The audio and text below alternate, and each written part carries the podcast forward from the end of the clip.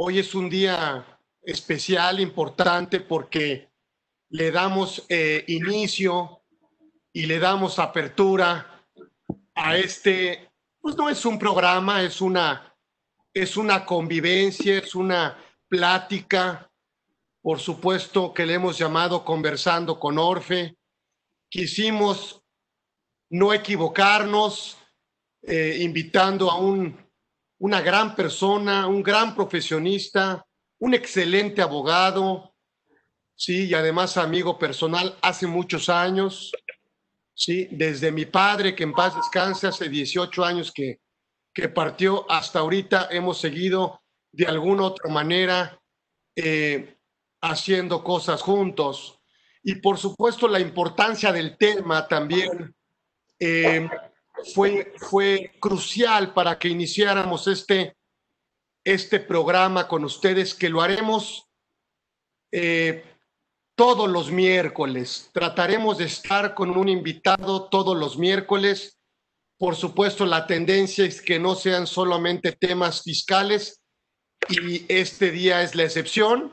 Vamos a hablar con eh, todo el tema de propiedad eh, industrial o intelectual, como coloquialmente le hablamos. Y por supuesto, eh, no tuvimos ninguna duda ¿sí? en invitar al doctor Mauricio Jalife Dager, mi buen amigo, ¿sí? para que nos hablara, obviamente, de, de este tema.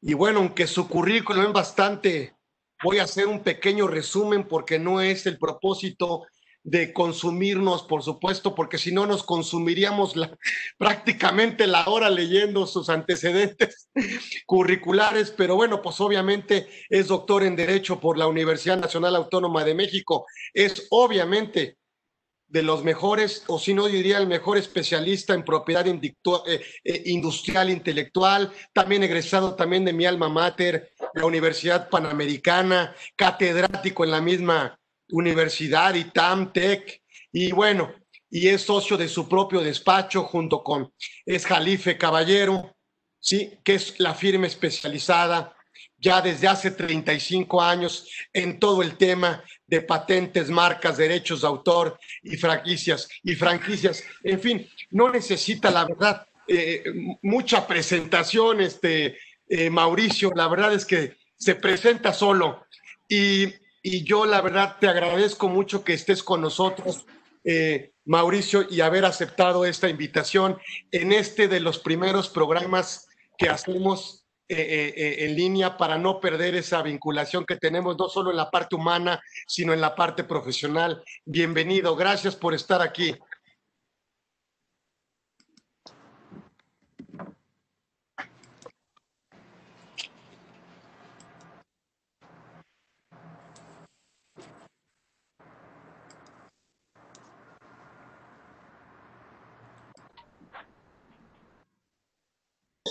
Con ustedes, con quienes nos escuchan. Eh, y sobre todo, pues en tiempos tan complicados, ¿no? Y donde tenemos que ir encontrando las formas y las maneras de pues, seguir generando valor a partir de nuestra actividad, eh, hoy de una manera más enfocada, más clara. Y la propiedad intelectual, pues ya lo sabemos, eh, siempre se convierte en una palanca de desarrollo muy importante para las empresas. Así es que, pues aquí estamos más que listos, querido Carlos. Dura poquito, acaba a las dos. Acaba a las dos. No nos quería echarle en vistazo.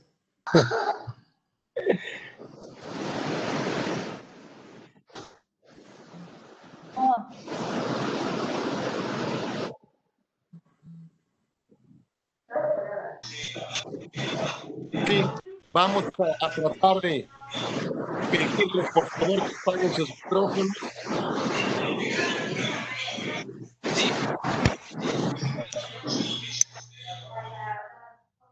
Ok, vamos. Eh, tengo aquí varios, Janet Romano, sus micrófonos, por favor. Voy a hacer una pregunta. Entonces, para los temas de, Ok, gracias. Si están ahí. Bueno, y Ojalá sobre la marcha no tengamos estas interferencias, pero bueno, ya lo estamos solucionando nosotros de donde estamos en la plataforma para bloquear todos los micrófonos de donde estamos, que nos ha sido un poquito eh, difícil hacerlo porque somos muchos. Pero bueno, de entrada, eh, preguntarte eh, es, por ejemplo, vamos a preguntarte, Mauricio, en estos temas que me gustaría que con tu experiencia nos platicaras en esta nueva ley de propiedad industrial que se presenta, ¿qué nuevos tipos de marcas se contemplan en esta ley?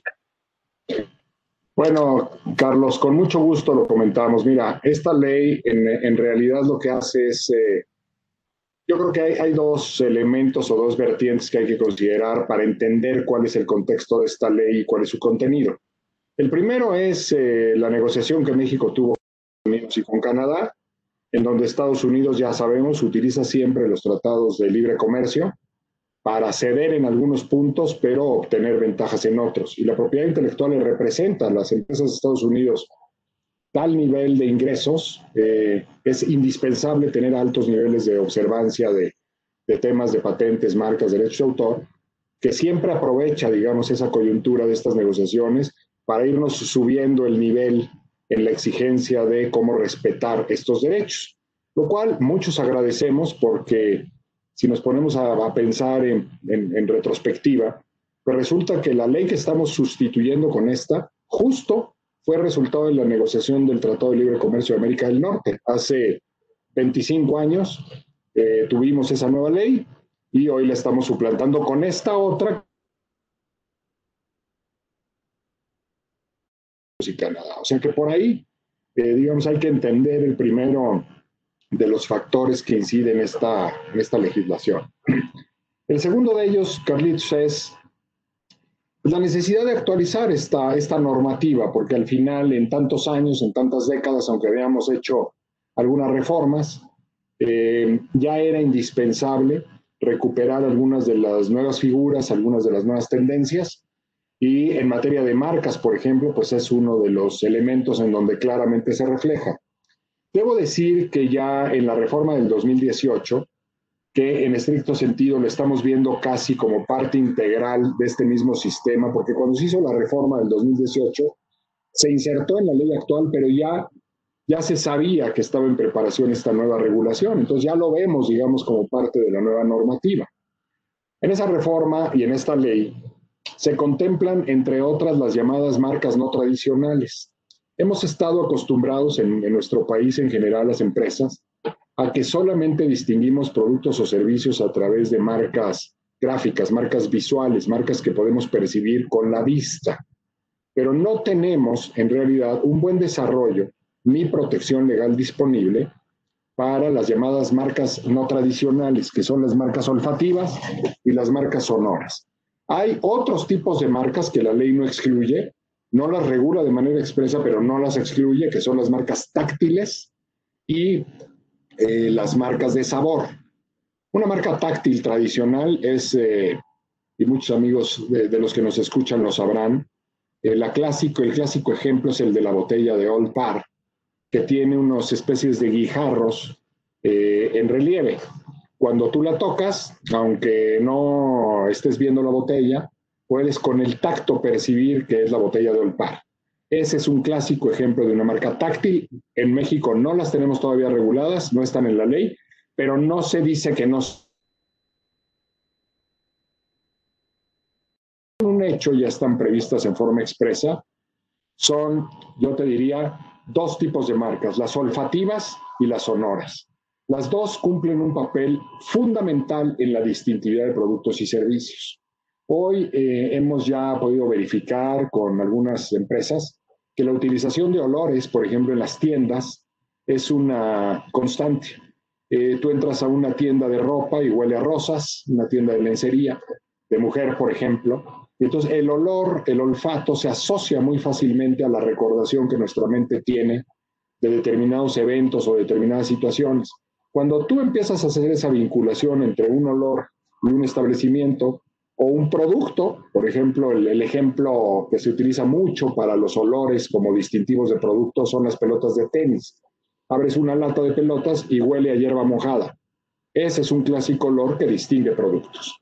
Entonces, al incorporar este tipo de marcas a nuestro sistema, pues en realidad estamos dándole a los empresarios una posibilidad de mercadotecnia muy novedosa, de anticiparse y de en este momento ya tener una marca que distinga sus productos, eh, sus servicios de la competencia en una forma muy novedosa. Es un terreno para la imaginación, es un terreno para poder crear muchas cosas interesantes, muchas propuestas diferentes para la gente de mercadotecnia y pues el llamado siempre es aprovechar este tipo de marcas.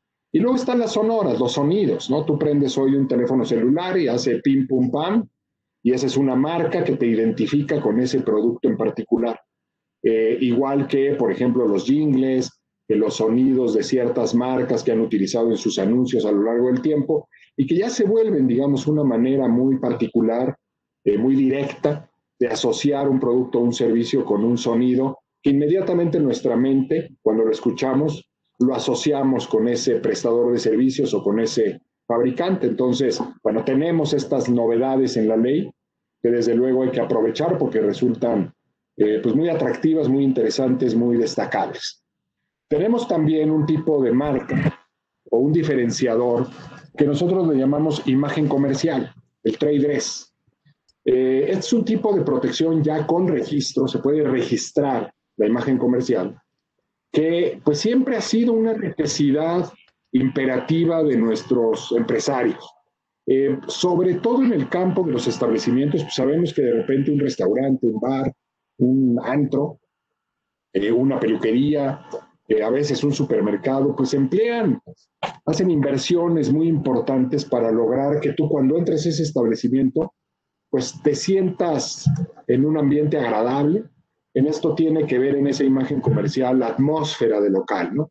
Eh, obviamente los colores, la arquitectura, el diseño de los interiores, el mobiliario, la iluminación, todo eso juega para crear esa ambientación que le da distintividad a ese establecimiento.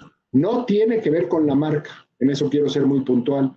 Es una protección para lo que no es marca precisamente, para toda la serie de elementos que generan en nosotros como usuarios o como consumidores una sensación agradable normalmente y que le da identidad a un local comercial. O sea, cuando lo vemos decimos esto tiene que ver con es, un Sanborns, este es un, me acuerdo de los famosos restaurantes de la cadena Carlos San Charles, de tus tocayos, mi querido Charlie, que cuando entrabas a uno de ellos sabías que era un, uno de, un, establecimiento de la cadena de los Anderson.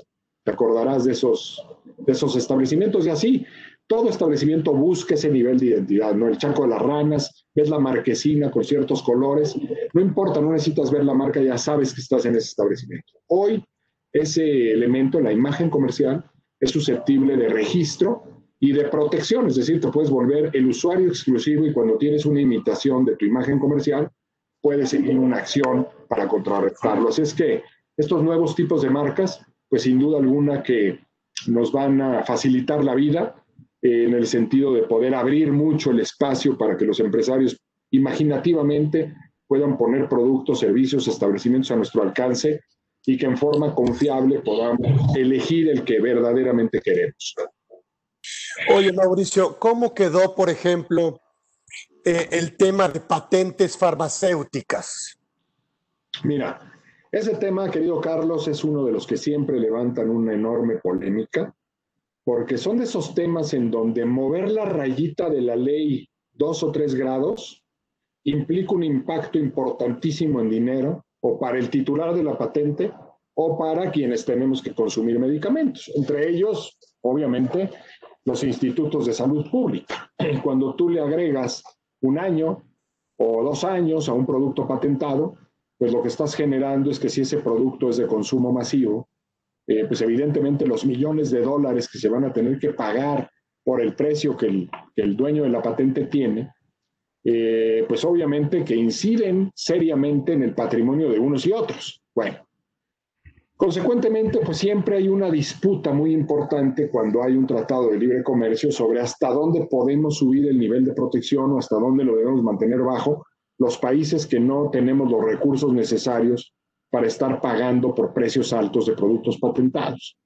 Pero al mismo tiempo, Carlos, hay que reconocer que el derecho del innovador a recibir una compensación económica, pues es la razón de ser de la propiedad intelectual. Si no le pagamos a los autores, si no le pagamos a los inventores, si no le pagamos a las empresas que invierten y que obviamente corren el riesgo de desarrollar un medicamento que tiene costos impresionantes, eh, pues simplemente no tendríamos estos avances a disposición. Entonces, el tema de propiedad intelectual al final se vuelve un balance entre el mercado y lo que los consumidores quisiéramos, que son precios bajos, y lo que le debemos pagar al que innovó y que está obteniendo un precio de recompensa como un estímulo para seguir creando. Los laboratorios dicen que para llegar al mercado eh, tienen que fallar 500 veces, o sea, de cada 500 intentos de lograr una nueva medicina, 499 veces no lo logran, se quedan en algún punto del desarrollo, a veces muy cerca del mercado, porque resulta que en la última etapa de pruebas clínicas eh, pues encontró con que un medicamento tenía efectos nocivos y hasta ahí llegó y nunca va a llegar a ser un, un, medicamento y se tuvo que pagar todo el desarrollo. Entonces, un solo producto patentado tiene a veces que pagar el desarrollo de muchos otros ensayos clínicos. Bueno, ahí viene siempre la discusión de decir, oye, no pueden tener precios tan las medicinas. Bueno, tienen que tenerlo porque lo que estamos pagando en realidad cuando pagamos una medicina es propiedad intelectual.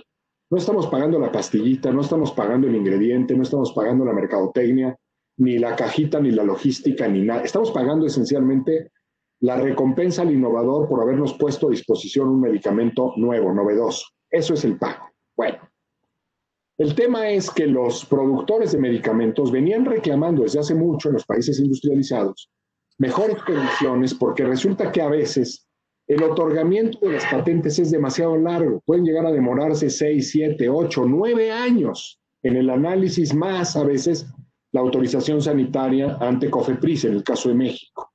Entonces, desde hace muchos años vienen peleando una figura que hoy ya está en nuestra nueva ley, que se llama prórroga de patentes. Aquí le llamamos certificado complementario.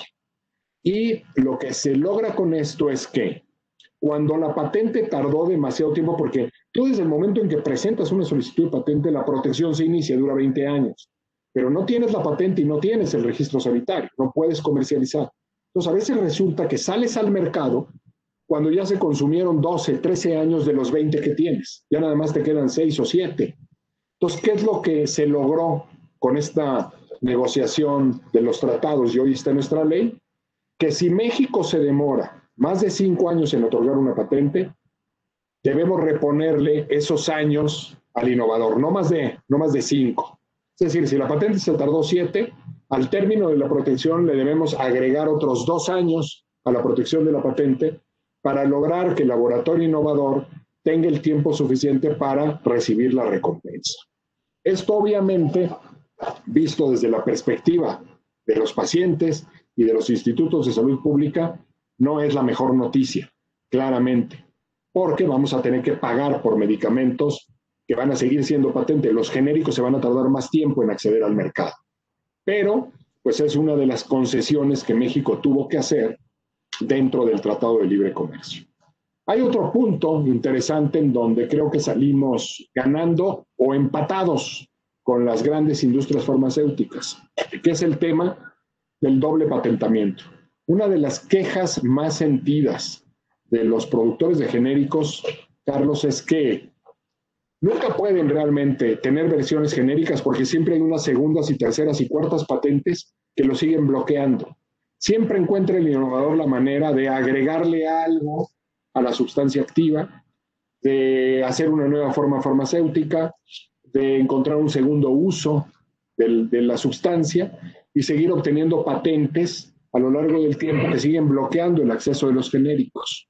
Hoy nuestra ley va a contener un principio que a partir del 5 de, noviembre será ley vigente, que establece que no se otorgarán patentes cuando ya exista una primera patente para lo que estuvo protegido, para la invención. ¿Esto qué significa? Que el INPI va a poder tener, digamos que una herramienta que va a haber que ver cómo la gradúa, cómo lo va resolviendo en la práctica, cómo vamos entendiendo e interpretando este principio, pero de momento el INPI va a tener una herramienta para decir, ¿sabes qué? Esta segunda patente de este elemento activo que es el alendronato, que sirve para los huesos, fíjate que te niego la segunda patente en donde querías mezclar el alendronato con la metformina para aliviar la parte gástrica, este, porque no aportas nada nuevo y la, el alendronato ya cayó al dominio público y se puede explotar por cualquiera. O fíjate que no te voy a dar la patente del alendronato en una dosis particular, porque ya te di la, la, la original del alendronato. Entonces, ¿qué eso es lo que se está buscando? Que no haya un abuso, un ejercicio abusivo del derecho del laboratorio, de seguir prolongando los periodos indefinidamente a través de segundas, terceras y cuartas patentes. Entonces, esa creo que es una buena noticia. Así es que en, en ese terreno quedamos con este tema, chao.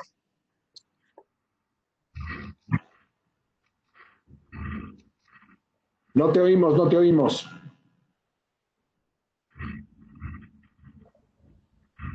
Ya. En el tema, por ejemplo, de la, de la piratería, este tema de reclamación de daños y perjuicios por este tema de piratería, ¿qué nos platicas, Mauricio? Mira, yo creo que ese es el, el gran tema, es uno de los temas más sensibles, este, porque eh, pues de nada sirve todo el esquema de protección si cuando quieres hacer valer un derecho para evitar una infracción o para cobrar los daños y perjuicios que te causaron, el sistema no te lo compensa. De nada sirve. Y honestamente en México, debo decirlo, a lo largo de la historia hemos fallado en ese tema, porque normalmente es muy difícil recuperar daños, es muy difícil también eh, hacer que cesen los actos de piratería. Yo ahí te hablaría de dos grandes temas. Uno, el primero, es el tema de violación de marcas, que digamos es el más común. En ese tema, de ahora el INPI va a poner en marcha una idea, un plan, una propuesta, que habrá que ver en la práctica cómo funciona. Está interesante la propuesta, pero a veces de lo teórico a lo práctico ya sabemos que pueden las cosas llegar a fallar. Lo que está proponiendo el INPI es que ahora vas a poder, una vez que concluiste un procedimiento de infracción ante el INPI, el propio INPI va a poder dictaminar los daños y perjuicios. Tú le vas a poder pedir al INPI que bajo ciertos parámetros, bajo ciertos criterios, el propio INPI nos diga cuánto te debe la otra parte, con a una cosa que el INPI llamó criterios de valor. ¿no? Tú vas a poder establecer bajo ciertos parámetros de cuánto te debieron haber pagado de regalías, de cuánto vendió la otra parte y hay que aplicarle un porcentaje, de cuál fue el daño real que sufriste en tus ventas, ah, de que te lo compensen. Va a haber ciertos criterios y el INPI va a poder dictaminar los daños. Entonces tú ya vas a poder salir del INPI, en principio, con un boleto para ir con un juez civil y decirle al juez, oye juez, vengo a cobrar lo que el infractor me debe y el INPI, que es la autoridad competente, ya lo dictaminó. Esa es la idea. La otra opción que nos deja abierta la ley es ir directamente al juicio civil. Solo que en esa parte yo no quedé muy cómodo, porque al final se establece que si el demandado te contrademanda cuestionando la validez de tu registro de marca o de tu patente, primero tiene que terminar ese juicio para entonces dar cauce a la demanda civil, lo cual nos puede llevar mucho tiempo. Así es que pues me parece que vamos a tener que probar el nuevo modelo del INPI, ver si jala, como decimos a veces, ver si camina y si verdaderamente por fin ya podemos tener un procedimiento efectivo para defender los derechos y para cobrar daños. Pero pues ahí está la propuesta y la tendremos que ir verificando en los casos prácticos. El otro gran tema, querido Carlos, es que em, tenemos ahora en derechos de autor una, un, cambio muy importante. Hoy podemos, en los casos de, por ejemplo, de que tú en la parte digital, tú encuentres que hay un uso ilegal de una obra, tú puedes en, en, YouTube o en Google o en alguna de las grandes plataformas, en Facebook o en Twitter, si es tu obra, tú puedes enviar una reclamación directa a la plataforma, la plataforma lo tiene que bajar, le manda un aviso al infractor y si el infractor no demuestra algún nivel de legitimación, el contenido se queda abajo, ya no se va a poder usar. Eh, si el infractor exhibe un documento, una prueba de que sí puede tener ese contenido arriba, entonces ya el tema se tiene que pasar, digamos, a las autoridades para ver qué sucede. Esa es una primera posibilidad.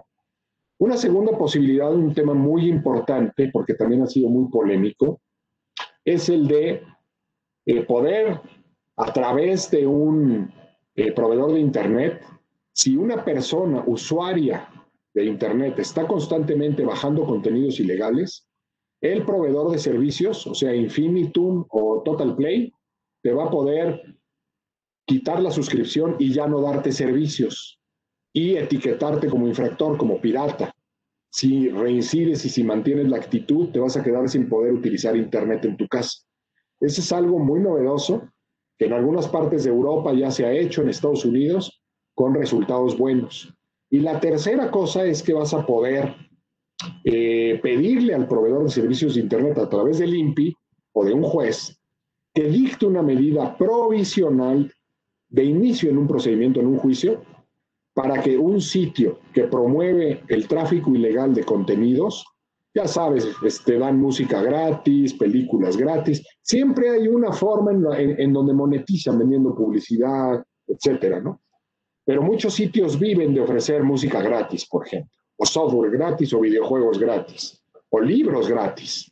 En esos casos, el titular del derecho va a poder pedir como medida provisional que le bajen el switch al sitio, de entrada, sin juicio previo, como una medida de detener la piratería. Porque ¿qué era lo que pasaba antes? Iniciabas el juicio, notificabas la demanda y ya te pasabas dos años peleando. Y cuando ganabas, resulta que el sitio ya se había mudado a otra jurisdicción, ya había cambiado de link, ya tenía otro nombre de dominio, etcétera. Y entonces resultaba realmente totalmente estéril el esfuerzo legal de tener una sentencia contra algo que no funcionaba. Entonces, hoy ni hablar, la medida va a ser, se baja el switch de ese sitio ilegal hasta que no se demuestre lo contrario. ¿no? Digamos que invertimos los términos de la ecuación para poder respetar los derechos de los autores, porque honestamente en Internet, eh, pues muchas veces se hace un uso totalmente ilegal de las obras y el hecho de que Internet sea libre y que nos podamos comunicar unos con otros y traspasar ideas, eso no justifica que podamos utilizar obras de otros sin pagar por ellas o sin pedir permiso.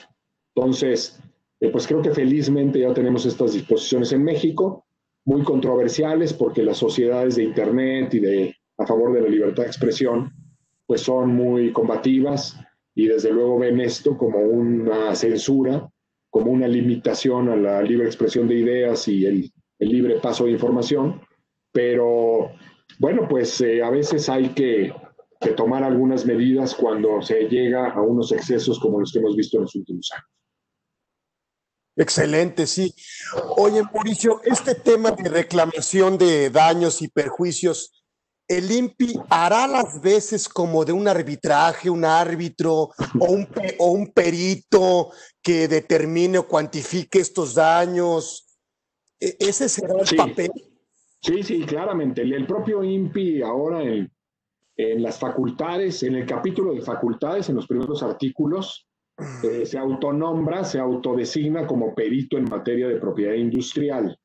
Y con esa calidad va a poder efectivamente dictaminar los daños. Y hay otra parte importante, otra aportación importante de la ley. Ya regula el procedimiento conciliatorio. El INPI va a actuar como una especie de mediador o de conciliador en los procedimientos de infracción. En la ley actual simplemente se mencionaba que se podrían las partes llegar a un acuerdo no, no era, no se desarrollaba el tema. Y hay un capítulo completo de cómo se desarrolla el procedimiento conciliatorio con objeto de que las partes puedan pues, ir platicando en el procedimiento de infracción y tratarlo de resolver. Es otro avance, sin duda, que se acerque a, los eh, usuarios del sistema esta posibilidad de seguir un procedimiento de conciliación para evitar pues derivar hacia los temas eh, judiciales que pueden consumir muchos años, cuestan mucho y a veces no necesariamente te llevan al mejor lugar. Oye, qué, qué interesante porque en materia fiscal pues tenemos la Procuraduría de Defensa del Contribuyente, en donde obviamente nos permite llevar a cabo una, esta resolución de esta controversia y obviamente llegamos a un acuerdo conclusivo. No sé si, cómo, no sé si eh, lo que nos comentas hará las veces en el tema del INPI. Sí, sí, sí, no sé si se le llama un acuerdo conclusivo, pero sí puede, sí podemos de alguna manera derimir ahorita, sí, eh, una controversia antes de llegar, por ejemplo, a un, a un canal obviamente litigioso y esto no existía, ¿no? Entonces sí podría resolverlo, ¿no? Sin duda lo puede resolver, es un acuerdo de conciliación o acuerdo conciliatorio y lo que nos podemos evitar es que independientemente de llegar al acuerdo con la contraparte para arreglar nuestra diferencia porque tú estás invadiendo mi marca o yo la tuya y me tienes que pagar una cantidad y tienes que dejarlo de hacer, etcétera, también hay que evitar a través de ese acuerdo la imposición de las multas que el INPI puede aplicar y que ya son multas muy importantes en términos de monto, ya pueden quebrar a una empresa una multa de esa magnitud.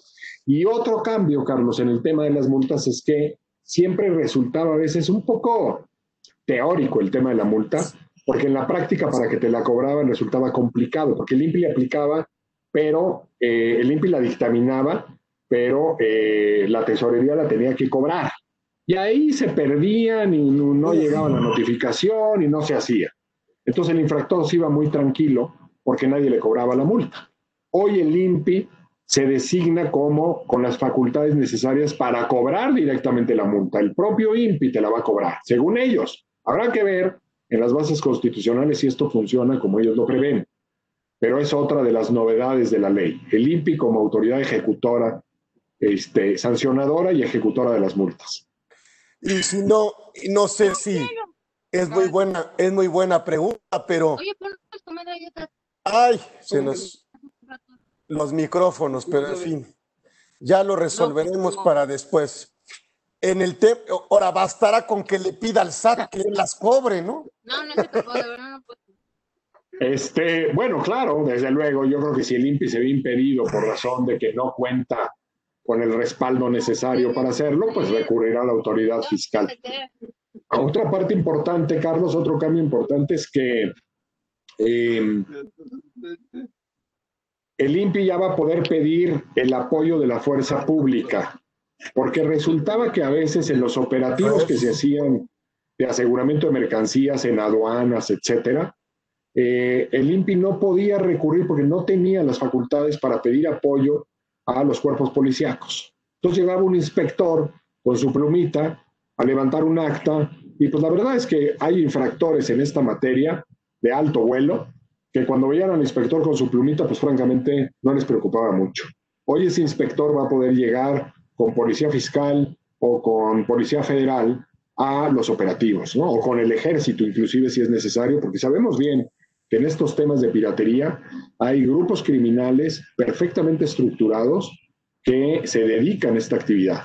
Entonces, a veces se necesita de apoyos muy fuertes para hacer un operativo en Tepito o hacer un operativo en, una bodega de algún grupo organizado, porque no sabes lo que te vas a encontrar.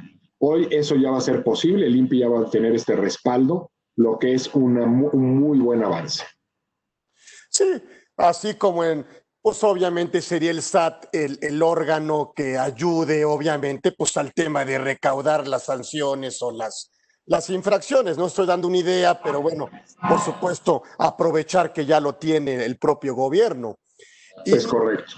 Y este tema que comentaste, entonces no se llama un acuerdo conclusivo, ¿verdad? Es una, no. es, un acuerdo, es, llegar a una conciliación. es una conciliación, un acuerdo conciliatorio. Tal cual, tal cual. Que, por, eh, por, cierto, pues puede ser mucho más rápido que uno de dos para, para que permanezcan y para que llegue a evitarte de alguna manera el pleito, ¿no? No, sin duda, Carlos. Y la verdad es que, mira, en México ya tenemos 15 años con el tema de la mediación privada y de la mediación certificada, eh, a través del Centro de Justicia Alternativa que cada uno de los tribunales superiores en los estados administra, y ha resultado una experiencia extraordinaria. Están muy saturados, hay muchos mediadores también privados ya con mucho trabajo, porque para allá está yendo la justicia en el mundo, es una tendencia internacional que nos hemos dado cuenta que los procedimientos judiciales, pues en general son francamente, eh, eh, digamos que lentos, son, son densos, son caros, eh, y a veces cuando logras una resolución después de seis años, de ocho años, nos ha sucedido con clientes que nos dicen, sí, qué bueno que ganamos, pero ya no sirve para nada, ya mi marca está destruida por la piratería, etcétera, y la resolución, pues qué bueno, pero nos tardamos mucho tiempo, no me da nada siendo que la mediación, en, unas cuantas sesiones,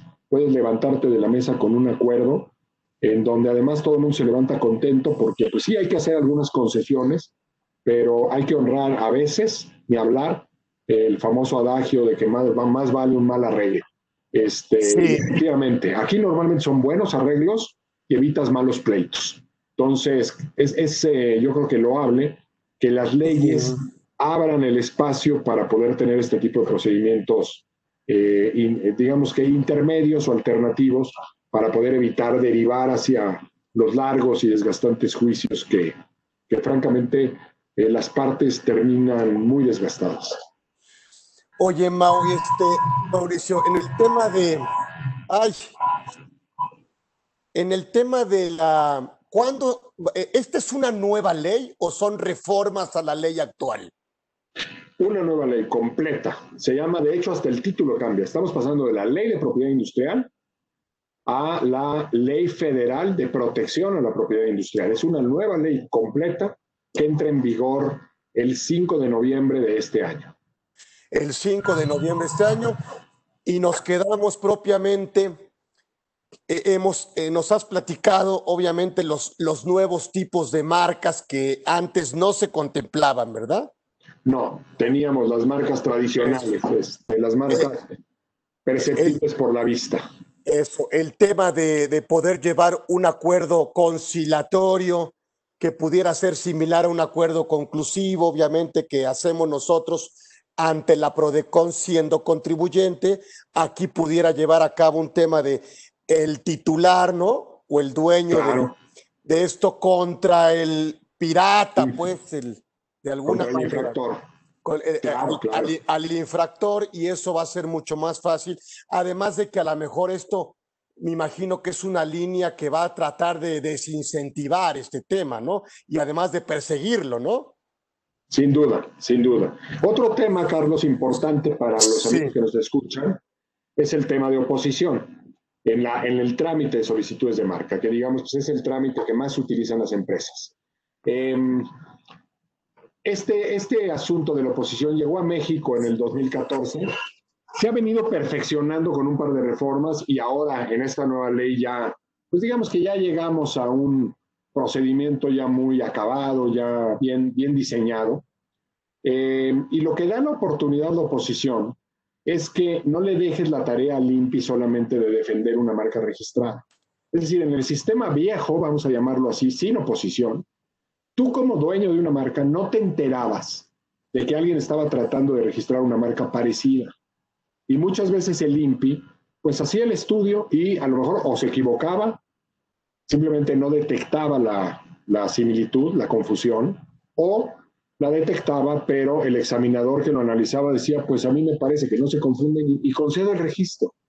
Y entonces tú ya te enterabas como dueño de la marca, con la presencia de un producto en el mercado, de que tu marca estaba siendo afectada y tenías que iniciar un juicio en unidad que te podía llevar tres o cuatro años para finalmente eliminar una marca que te causaba problemas. Y eso resultaba muy gravoso para las dos partes, porque también el que obtenía una marca se sentía ya con la tranquilidad de que era dueño de una marca con todas las de la ley y que la podía utilizar sin problema. Y de pronto tenía y le decía, oye, pues ¿qué crees? Que tu marca Tango se parece a mi marca Mango y te demando la nulidad. Y echo abajo tu registro.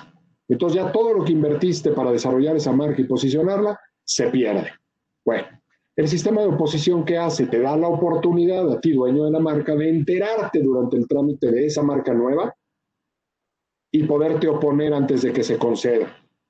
Presentas una promoción en donde haces valer tus argumentos para manifestar que las marcas son confundibles por tal y cual motivo, que en lo ideológico, que en la fonética, que en lo visual se parecen, que no se debe otorgar, le dan vista al solicitante, desahoga una contestación y entonces la autoridad ya tiene frente a sí los argumentos de uno y otro para poder evaluar si concede o niega el registro, evitando la concesión de marcas que venían con esta problemática.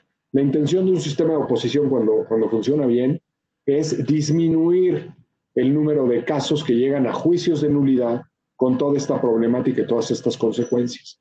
Entonces, importante que la gente sepa por qué hay que mantener un sistema de vigilancia eh, dado de alta, hay que ingresar nuestra marca a un banco de, de vigilancia, a un sistema, para que nos avisen cuando hay una solicitud que represente un riesgo para nosotros. Ah, qué interesante está eso. O sea que no solo no te da toda la seguridad obteniendo el título, sino que hay alguna confusión, sí, que pudieras perder la titularidad de eso, pero también pudieras tener acceso a, a la oposición, ¿no? A tratar de defenderla, ¿no? Justo poder defender la exclusividad de tu marca desde antes de que sea dañada. En eso consiste el sistema de oposición. Entonces es una herramienta valiosa que los dueños de marcas necesitan conocer y usar con objeto de tratar de impedir afectación de su exclusividad. Porque además hoy otro de los grandes cambios, Carlos, tú que eh, conoces este tema, tú te acordarás y seguramente los amigos que nos escuchan que han tramitado alguna marca, que en el pasado eh, normalmente lo que hacíamos era que registrábamos marcas para categorías completas de productos o servicios. Yo la quiero para vestuario, ¿no? ¿Qué vestuario? Todo tipo de vestuario. Hoy eso no es posible. Hoy tenemos que ser específicos en los productos que queremos distinguir. La quiero para este, camisas de hombre o para vestidos de mujer o para sombreros. Ya no la puedes obtener para la categoría completa. Entonces, tienes que estar muy pendiente con la oposición para evitar marcas que quieran sacar ventaja de que hoy los registros van a adelgazarse para evitar la saturación del sistema. Ah, qué interesante. Y esto, este, y en el tema de derechos de autor, tú que eres también autor como yo, pues muchas veces nos encontramos que nuestras obras, si bien es cierto, están, las tenemos eh, conjunto con una casa editorial, pues llega un momento en que sabemos que no se vive de las obras pero que de repente te las encuentras en muchísimas páginas de internet y, se dejan de comprar de alguna manera en papel. ¿Sí? Ahora, ¿cómo podemos, e, en esta nueva ley, existe esa alternativa para que eh, obviamente el autor se sienta un poquito más eh, protegido? Sin duda alguna, es una ley que atiende mucho a la parte digital, justo para tratar de bajar con relativa velocidad obras cuando no ha sido autorizada su presencia en ciertos sitios y poco a poco pues también ir generando cultura alrededor del respeto a los derechos de autor. Porque bueno, ¿cuántas veces nos ha pasado, no, mi querido Carlos? Lo vivimos todos los días, que incluso en chats de profesionistas como nosotros, eh, reenviamos libros completos en versión digital con la mayor de las este, campechaneses, ¿no? O sea, ay, ay, doy, ahí les mando el libro y se lo mandas a 40 abogados, a 55 contadores. un libro que, hombre, que le costó mucho trabajo al autor y al editor poner en circulación y que necesitan cobrar su regalía para seguir escribiendo. De lo contrario, en algún punto, si los autores no cobran, porque de eso vive, su salario es la regalía por la, por la venta de sus obras. Cuando el autor deja de, de recibir ese salario y deja, de, escribir. poder comer, deja de escribir. Así es. Entonces, digo que, que vayamos generando esa conciencia, sí, hoy tenemos muchas más herramientas en ese sentido. Excelente plática. Entonces, entra el 5 de noviembre. sí, la ley de derechos de autor ya está en vigor, los K ahí son reformas, pero la nueva ley de propiedad industrial para patentes, marcas y secretos industriales, otra gran figura de la ley. Secretos industriales. Claro, figura importantísima. Toda la información confidencial que tenga valor para quien la posea, bases de datos, eh, fórmulas, procesos, listas de clientes, listas de proveedores, contratos valiosos, estudios de mercado, estrategias de mercado, em, logística, toda la información confidencial que a nosotros nos proporciona una ventaja es un secreto industrial que debemos proteger. Y que tiene un valor. Que tiene un valor, claramente. Muchas veces, cuando un negocio pierde sus secretos industriales, se acaba el negocio. Es probablemente uno de los elementos más valiosos que el negocio tiene. Pero a veces no lo vemos. Qué bueno que estás con nosotros, Mauricio, porque yo quisiera preguntarte, eh, ¿qué recomendaciones has dado ahorita en este tema de COVID-19? Es decir, eh, eh, hemos recomendado laboralmente, hemos recomendado fiscalmente, hemos recomendado financieramente. En este tema de propiedad industrial, industrial ¿qué recomendaciones hemos, eh, has dado en el tema de, de, previo o post-COVID-19? Pues mira, em, varias. Una es que no eh, nos atemoricemos, el mercado va a recuperar su dinamismo en algún momento y las marcas, por ejemplo, y los, los derechos de propiedad intelectual en general, son activos valiosísimos para las compañías. Puede ser que nos quedemos sin la fábrica, puede ser que perdamos el equipo, puede ser que vendamos el mobiliario, pero hay que conservar las marcas y hay que conservar los derechos de propiedad intelectual porque es lo que nos va a permitir que los negocios resurjan y vuelvan a ser operativos y recuperen el dinamismo, porque esos valores casi no se deprecian, mantienen el, estándar. Entonces hay que seguir cuidando esos, esos activos.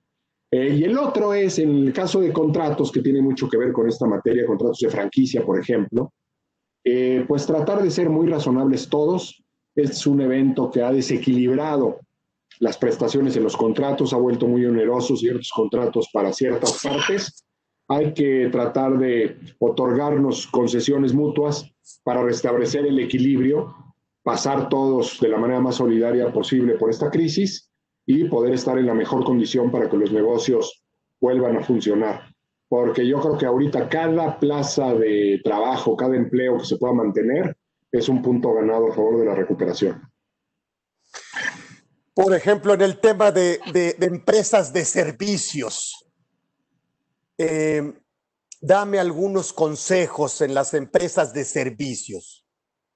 Mira, yo lo que te diría es, primero que nada, revisar toda la parte contractual para ver en dónde es posible seguir negociaciones basados en lo que se llama la teoría de la imprevisión que significa cuando hay un evento de fuerza mayor que desequilibra un contrato, es posible a través de un procedimiento judicial pedirle al juez que restaure el equilibrio. O sea, si no estamos siendo capaces, por ejemplo, de pagar una renta por un local para prestar el servicio, es indispensable eh, poder restablecer ese equilibrio a través de una fórmula eh, judicial. La otra es eh, pensar en el potencial que tenemos a través de nuestros derechos de propiedad intelectual para irnos a la parte digital. Cuando tenemos marcas bien posicionadas, cuando tenemos servicios que ya sabemos que son requeridos, hay que pensar en cómo nos vamos un poco a la parte virtual para que ese poder de presencia que tenemos con nuestras marcas nos pueda dar la pauta de entrada a mercados que no habíamos explorado y donde nos va a sorprender el nivel de atención y de penetración que pueden tener. Entonces es cuando hay que echar mano de estos activos para salir de, problemas o por lo menos paliar un poco la crisis. Híjole, qué, qué interesante. Oye, y yo sí te tengo que preguntar porque nos ha costado mucho trabajo eh, cuando valuamos una marca, Mauricio, cuando evaluamos una marca financieramente, contablemente, en fin, eh, que nos ha costado mucho trabajo. Tú como experto en la parte de la marca, eh, eh, ¿qué, elementos de valor tendría una marca que indiscutiblemente tendríamos propiamente que cuantificar? Pues mira, yo creo que un modelo que lo plantea de manera muy gráfica es el modelo Interbrand. es uno que a mí me gusta, que tiene mucho que ver con la protección legal que la marca tiene, punto clave, ¿no? Cómo está nuestra marca, si está sana jurídicamente o no. Okay. ¿Cómo es el nivel de reconocimiento de parte de los competidores o no? Si es una marca notoria o famosa y legalmente tenemos ese reconocimiento, nuestro sistema reconoce cuando una marca es notoria o famosa y le otorga una protección adicional, importantísimo. ¿Cuál es el nivel de percepción de los consumidores respecto a esa marca, si es una marca líder o no? ¿Qué alcance internacional tiene nuestra marca? ¿En qué ciclo de mercado estamos? ¿Una marca de qué es? Porque si es una marca de perfumes, normalmente tiene un ciclo de mercado muy rápido. Si es una marca de alimentos, suele tener un ciclo de mercado bastante más prolongado, etcétera. Y sobre todo, eh, una parte que a mí me gusta mucho del valor de las marcas, Charlie, es cuando estamos en presencia de una oferta de dos productos, vamos a pensar que tenemos dos botellas de agua en una anaquel de un supermercado. Una es una marca que no conocemos, que nos puede generar ciertas dudas sobre la calidad del producto, y la otra es la marca Bonafont, vamos a poner ese caso que la conocemos y que sabemos que es una buena marca que asegura un producto de alta calidad. Si nosotros, por echarnos un trago de un agua o de otra, una cuesta seis pesos y la otra cuesta diez, y estamos dispuestos a pagar cuatro pesos de diferencia por botella, ese es que la marca le agrega de valor a cada producto de ese comerciante. Cuatro pesos por producto. A lo mejor ya seis ya no la vende, pero si todavía en cuatro sigue por encima en la decisión de consumo de lo que sería una, una marca genérica o una marca desconocida, entonces la marca es casi el 50% del valor del producto. Y entonces el valor de la marca sería lo que estás dispuesto a pagar, ¿no? Claro, por, por esa marca a lo largo del tiempo. A lo largo del tiempo. Por eso la, la marca es una buena inversión siempre. Entonces, a lo mejor en estos momentos de, crisis, de esto, me imagino que el tema de propiedad industrial se vuelve mucho más importante. Debería, porque son los activos más valiosos y eso sí, por ningún motivo los podemos perder. Y porque en la parte de reconversión de los negocios a la parte digital, evidentemente ahí tenemos mucho trabajo que hacer en la parte de propiedad intelectual. Híjole, pues se nos acaba el tiempo, les pido una disculpa a los, nuestros colegas que, se, que están con nosotros. Eh, diseñamos este, este, esta plática no con el tema de preguntas, porque si no necesitaríamos mucho más tiempo, pero este, eh, comprometerte, mi querido Mauricio, a que en otra emisión más de este mucho programa sigamos con esto tan interesante. Quisimos abrirlo junto contigo porque tu, tu, tu expertise, tu calidad humana, tu prestigio profesional hace que, que, iniciemos por la, por la puerta por la puerta grande. ¿Dónde te pudiéramos localizar si alguien tiene alguna necesidad ya específica? Este, déjanos tus datos, si quieres, qué correo, qué teléfono. Mira, el correo creo que es la, bueno, a mí es lo que me sigue todavía funcionando bien. Eh, con mucho gusto, Carlos, es mjalife, M de Mauricio y luego jalife con J, arroba jcip de Intellectual Property punto mx, jcip.mx. Ahí estamos a sus órdenes. Perfecto, muchísimas gracias. Seguiremos los miércoles con algunas pláticas y yo eh, ya lo comprometí eh, seguir con esto porque también yo tenía otras, otras preguntas que hacerte aprovechando tu presencia, pero por supuesto esto lo hicimos aprovechando tu amistad. Mauricio, Muchas gracias. Carlos. Cuando quieran, encantados de la vida de participar con Orfe. Entonces nos despedimos, o por supuesto, aquí en esta edición de este programa de Conversando con Orfe, con el doctor Mauricio Jalife Dager. Nos seguimos viendo. Muchísimas gracias. Gracias, adiós.